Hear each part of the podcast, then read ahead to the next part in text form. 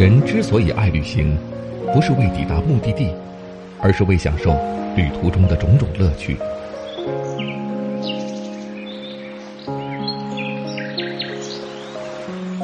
如果问我旅行的意义是什么，我也不知道。假如你还没有出发，不如和我一起听路上。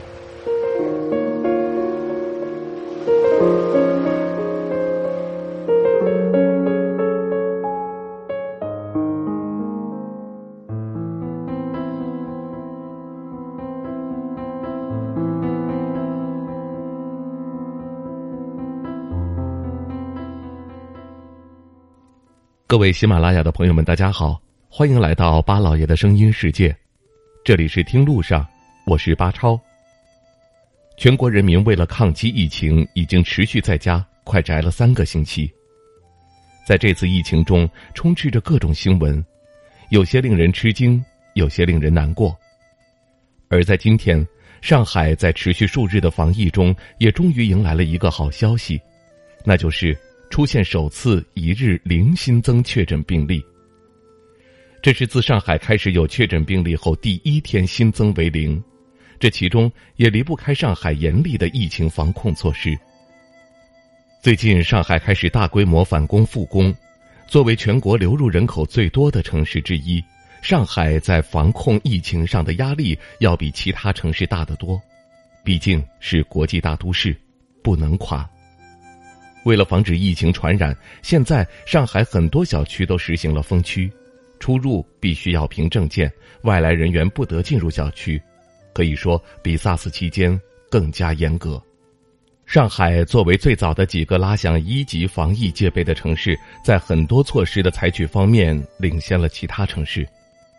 本来拥有四个出入口的小区，现在只开放了半个出入口，门口有值班警卫。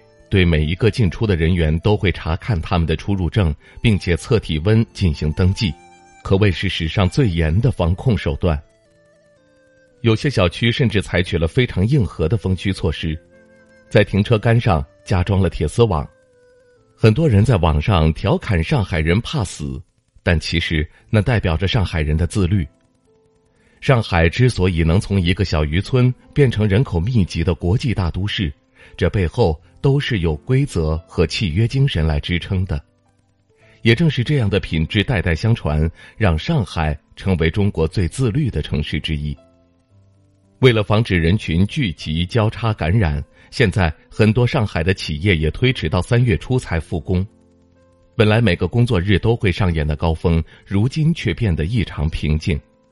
不仅车厢很空，人与人之间也隔了一个座位，俗称。北欧式坐车，但也是这样自觉的意识，才是对自己和别人的负责。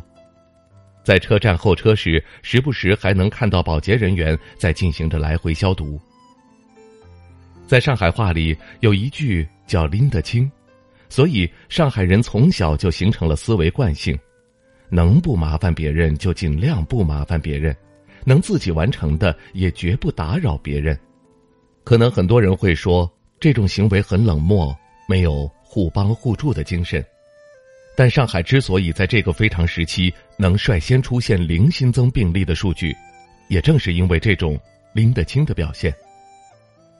如非必要，绝不出门；如果出门，必戴口罩。爱玩的上海人在这个特殊时期，把自己乖乖的宅在家里。而现在的超市也用上了自助结账的无接触模式。环视整个收银台都没有收银员，而都是用这些自助机器来结账。来购物的人也会自觉地将自己购物车里的东西放到结账台上自助扫描、自助结款。能用到这样自助结账的机器，也证明了上海是一个非常自律的城市，不会弄虚作假，也不会心存侥幸，在这个特殊时期依然保持着自己的高素质。我们不仅希望上海的确诊病例数字能够一直停留在那儿，也一直在等待着湖北，甚至是全国的病例数都不再上涨。如果你是这两天返回上海的人员，也请自觉的做好隔离，因为上海不只是上海人的上海，也是大家的上海。让这样一份自律能够一直的保持下去。上海加油，武汉加油，中国加油！好了，感谢您收听我们这一期的《听路上》，下期节目我们再会。